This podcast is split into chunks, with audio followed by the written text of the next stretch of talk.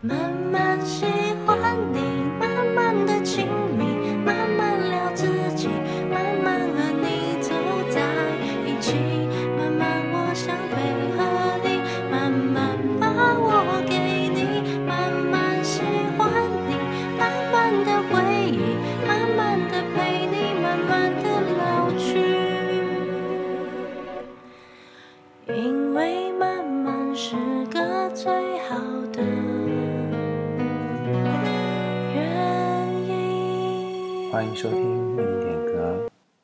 大家所听到的是由 K P E 所演唱的《慢慢喜欢你》，原唱者是莫文蔚。今天点播这首歌的朋友叫做汪汪，就是猫狗汪汪的那个汪汪。他的信件里面传递出一种惆怅的味道，但我相信也是许多人在感情上面会遇到的问题。好像有一个人，你把心交给了他，没想到他却辜负了你。到最后，你可能有一点不太确定，自己是不是应该要放下他，或者是一直告诉自己要放下他，但是却又没有办法完全放下。让我们来听听他的点播内容吧。亲爱的海苔熊，我们的相遇始于一见钟情。交往后才知道，原来他会一直保持着和其他女孩暧昧传讯息的这样的关系。我们因此吵过很多次架，最大的一次是发现他有肉体出轨。他坚称是没有感情的，只是工作压力的发泄行为。他也知道这样不对，以后不会再做了。我告诉他要他想清楚，如果想要玩，就不要交女朋友，或者我们就分手吧。这样就没有责任问题，我也不必在乎他。但他从前吵架，从那种我就是这样的态度，到后来是哭着叫我不要走。他说：“你在我心中已经有很重要的地位了。”那次我原谅了他，之后他对我关照的程度，也让我觉得他真的似乎有在改变，变成一个更好、更负责任的男人。所以，我让我原本对他慢慢抽离的喜欢又深陷回去，期待我们之间是会有未来的，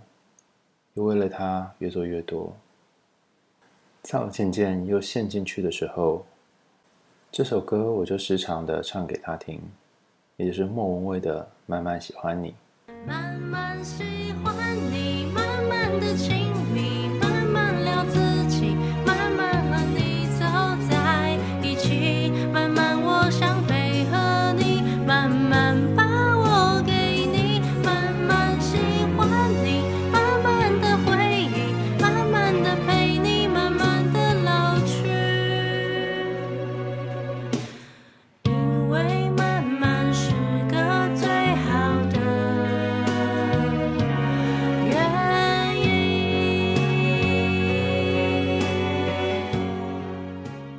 告诉他，我们经历了很多，这些回忆虽然不是很美好，但却很珍贵。我们彼此都有成长，而我们要庆幸当初没有轻易放弃。我坚信我会陪他走一辈子，虽然他个性上或许有一些污点，虽然他有点像逃避型人格，但我总希望我的爱能够感动他，让他更愿意表达。歌词里面有一句是“慢慢，我想配合你”，我接受一些原本不能够接受的观念，或者是改变自己的底线，为了让他舒服一点，因为我就想要这样慢慢的陪他老去。歌词里面还有一句是“慢慢把我给你”，我把本来已经冷掉的心，渐渐的在加热了。这份感情对我来说，某部分也是压抑的。我和他在一起的时候总是非常开心。我朋友说，我看着他的眼睛会发光。和他在一起，我总是在笑。但如果有一段时间我们没有见面，而他又没有表现出积极想要联络的样子，我就会胡思乱想。只要他的行为让我觉得怪怪的，我就会焦虑的无法控制。但心中又告诉自己，要能够相信他是真正要改变。我也阅读一些作者的观点，说服自己不能再抓着过往的事情，否则对方真的会压力很大。后来我让自己好受一点的方式是，虽然他没有给我什么安全感，我为了怕他反感，我也不查勤，我只观察他对我的行为。如果他对我还是好的，那就没什么问题。就算他在外面风流，我还是他那个最爱的女人，用情最深的那一个吧。否则怎么会交往这么长的时间呢？当初他又为什么哭着叫我不要走呢？如果他图的是男人一时的刺激，虽然那时候是可恶的，但只要他是爱我的，那也就算了吧。我一直以为会这样子跟他一直走下去。他的家境不错，但我最珍惜的从来不是我们一起去什么高级餐厅，或者从来我也没有让他给我买过什么名贵的礼物。我最喜欢的就是和他在家里自己煮冷冻水饺的那种日子，因为我觉得把妹总是需要一些华丽的招数，但我和他在一起，这个时候他可以当一个平凡舒服的自己，不需要假装。我一直认为这个才是能够细水长流的爱情，也是在这些素食爱情当中最难能可贵的地方。只是没想到有一天。他突然跟我说要分手了，我非常错愕，因为我们的相处模式还是一如既往的好。聊天的时候只会说着属于我们的语言，或是用很多的贴图传达俏皮的爱意。也许偶尔讯息少了点，偶尔我心里会怀疑他是不是有在跟别人聊天。但一方面我也觉得自己很可恶，上班都这么忙了，不可以把人想那么坏，这样子他也很委屈。他告诉我分手的原因是，我很爱他，但他没有办法回应我而感到内疚，持续了好几个月。我问他和我相处的时候，他表现的快乐是假的吗？他却又说不是，他还是很喜欢我，所以他也很不舍。分手之后，我得知他立刻开始了约会，他好像迫不及待开始了新生活。我想他原本的习性就是这样吧。也知道他原来在好几个月之前又开始跟别的女生暧昧聊天了。也许他一直是这样的人，只是我不愿意正视，而只是一直告诉自己要相信他。我无法理解为什么人们会为了新鲜感而放弃一段他认为相处起来觉得快乐的感情。这首歌代表着我想要跟他厮守到老，而现在我却被一个人留在这个愿望当中。再也没有办法实现了，亲爱的海苔熊，我就像广大被分手的女孩一样，正面临着巨大的伤痛。我谈过几段恋爱，从来没有让我这么难以接受跟无法平复心情的。我知道分手之后对我们的身体状况是好的，我不再失眠，不再出现长期忧郁带来的慢性身体不适，但是我的心好像空了一样。因为仍旧没有办法把记忆中那个和我相处很快乐、没有距离的我们，和这个因为想要周旋在许多女人之间的人而放弃我们之间的这个男人联想在一起。另外一方面，我会发现自己不太相信爱情了。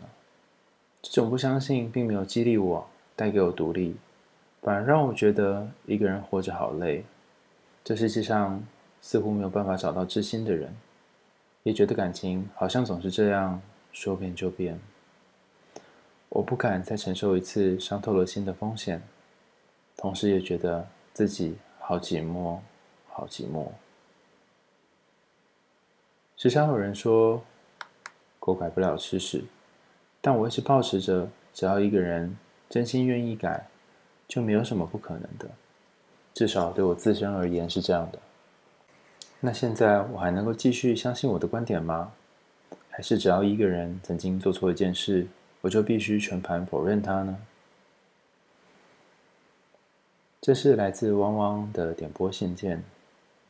内容就像许多可能是失恋过的男性或女性一样，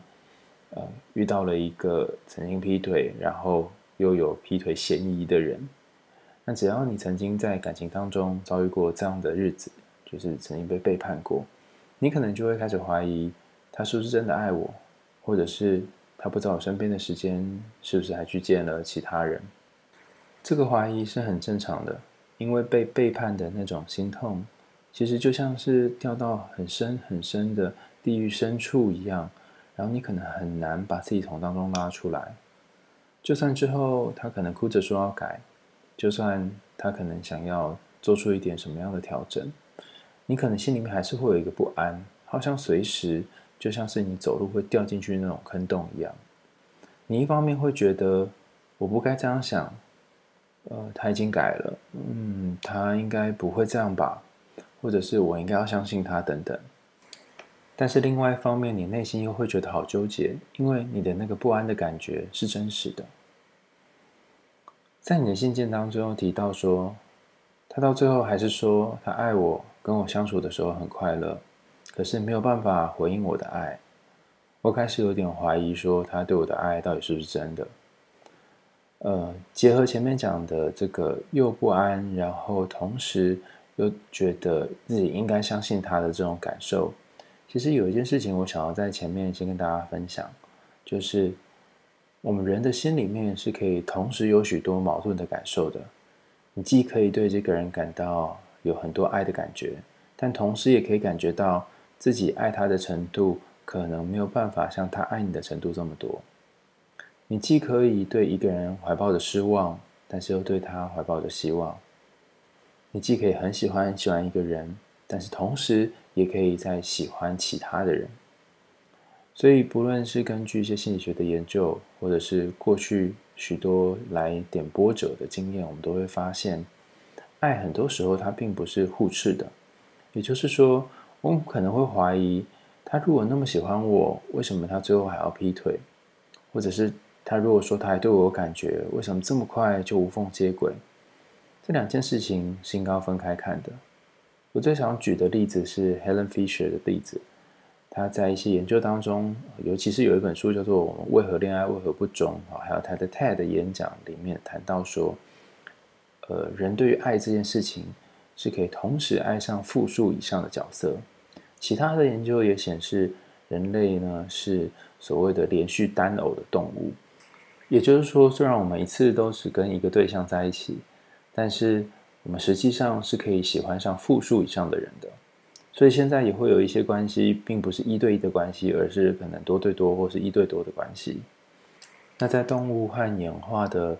历史上面，一对一的关系也并不一定是唯一的一种感情形态。但当我们进入到社会上，呃，所大家期待的这种一对一的关系的时候，就会有很多的困惑跟不解。为什么他可以同时喜欢我，又喜欢上别人？然后这些不解很可能就会造成彼此之间的冲突。其实我觉得，对于汪汪来说，最难受的是那种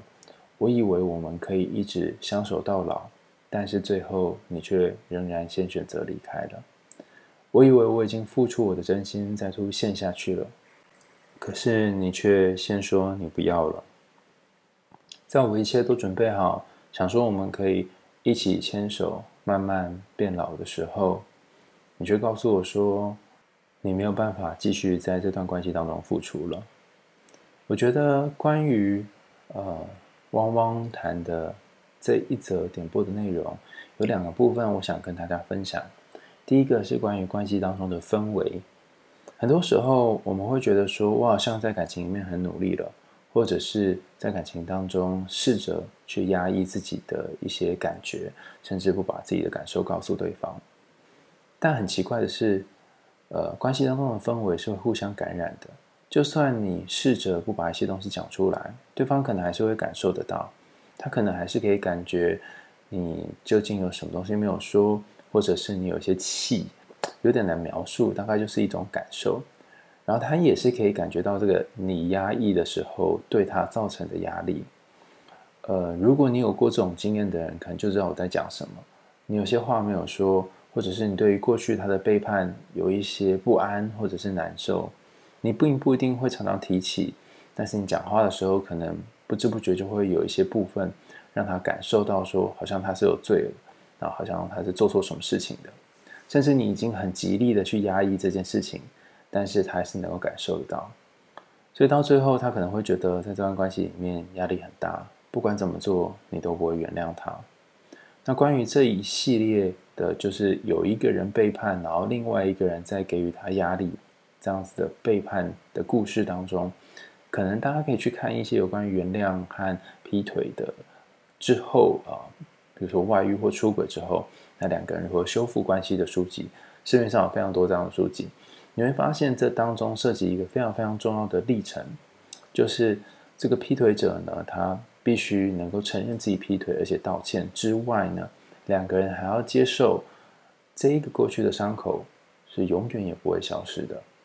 也就是说，呃，曾经被背叛的那种不安，其实是非常非常强烈的一种创伤。那这种创伤它是不会不见的，甚至劈腿者还必须要承受，永远都得，嗯、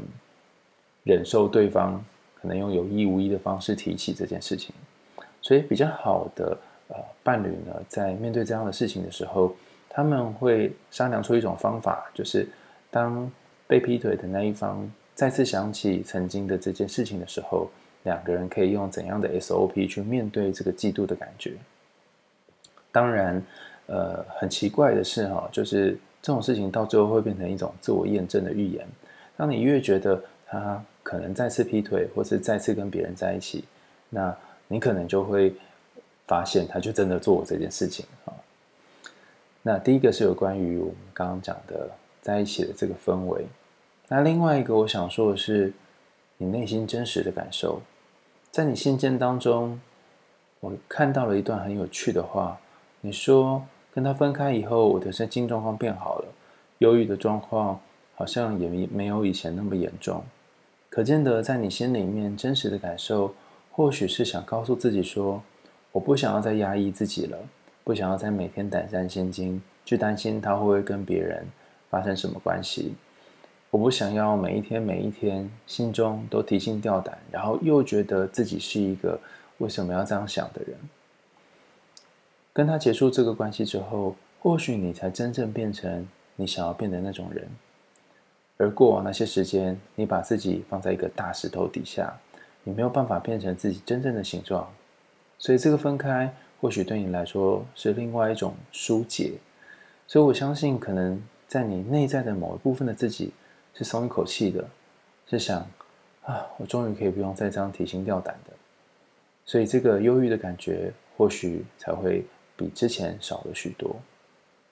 我经常跟大家说。有时候忧郁跟焦虑，是因为你背离了真实的自己。这段话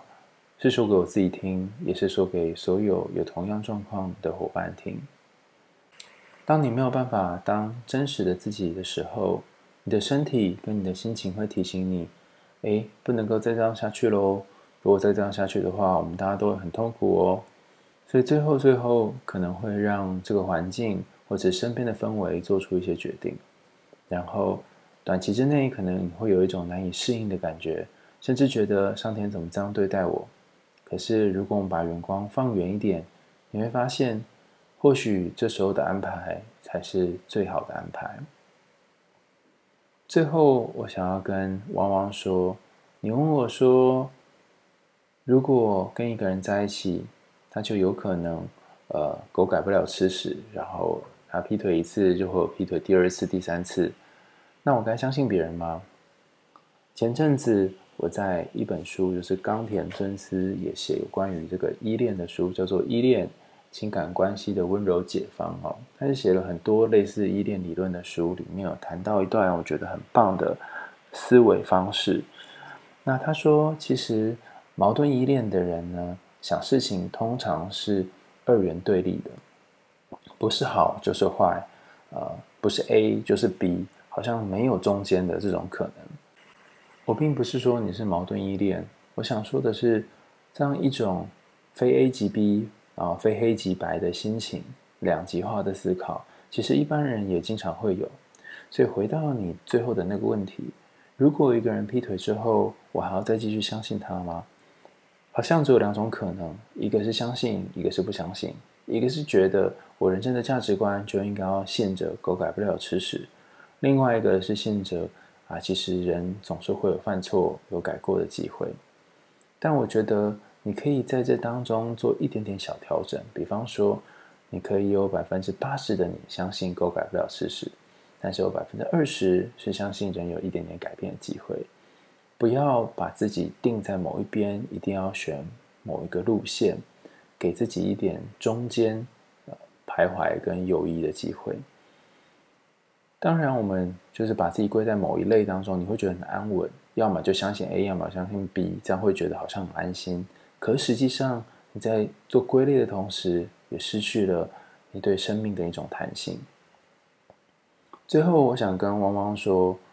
我们在感情里面有时候会遇到可能伤害自己很深的对象，但是我们心里其实知道，这一次的离开对我们来说究竟是好还是坏。或者是他有一些些好，也有一些些坏，而且我相信你也可以感受到离开他的自己和当时仍然跟他在一起的自己有什么区别。我感觉到从你的信件里面描述的情况是，那些很压抑，然后没有办法把内心感受说出来的自己，似乎在这段关系结束之后，终于有些感受可以被看见了。一段感情当中，最令人难受的，并不是对方不爱了，而是自己在一个长期的孤独跟寂寞里面没有被看见。虽然你在信件的最后说，你又回归到孤单的感受了，可是，在一段对方都没有办法看见你的感情里面，其实也是另外一种孤独。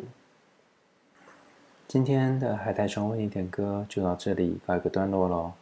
最后，再让我们重新听一次。这首由 KP 为您演唱的莫文蔚的《慢慢喜欢你》。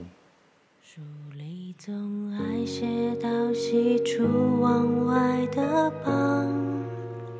晚，骑的单车，还有他和她的对谈，女孩的白色衣裳，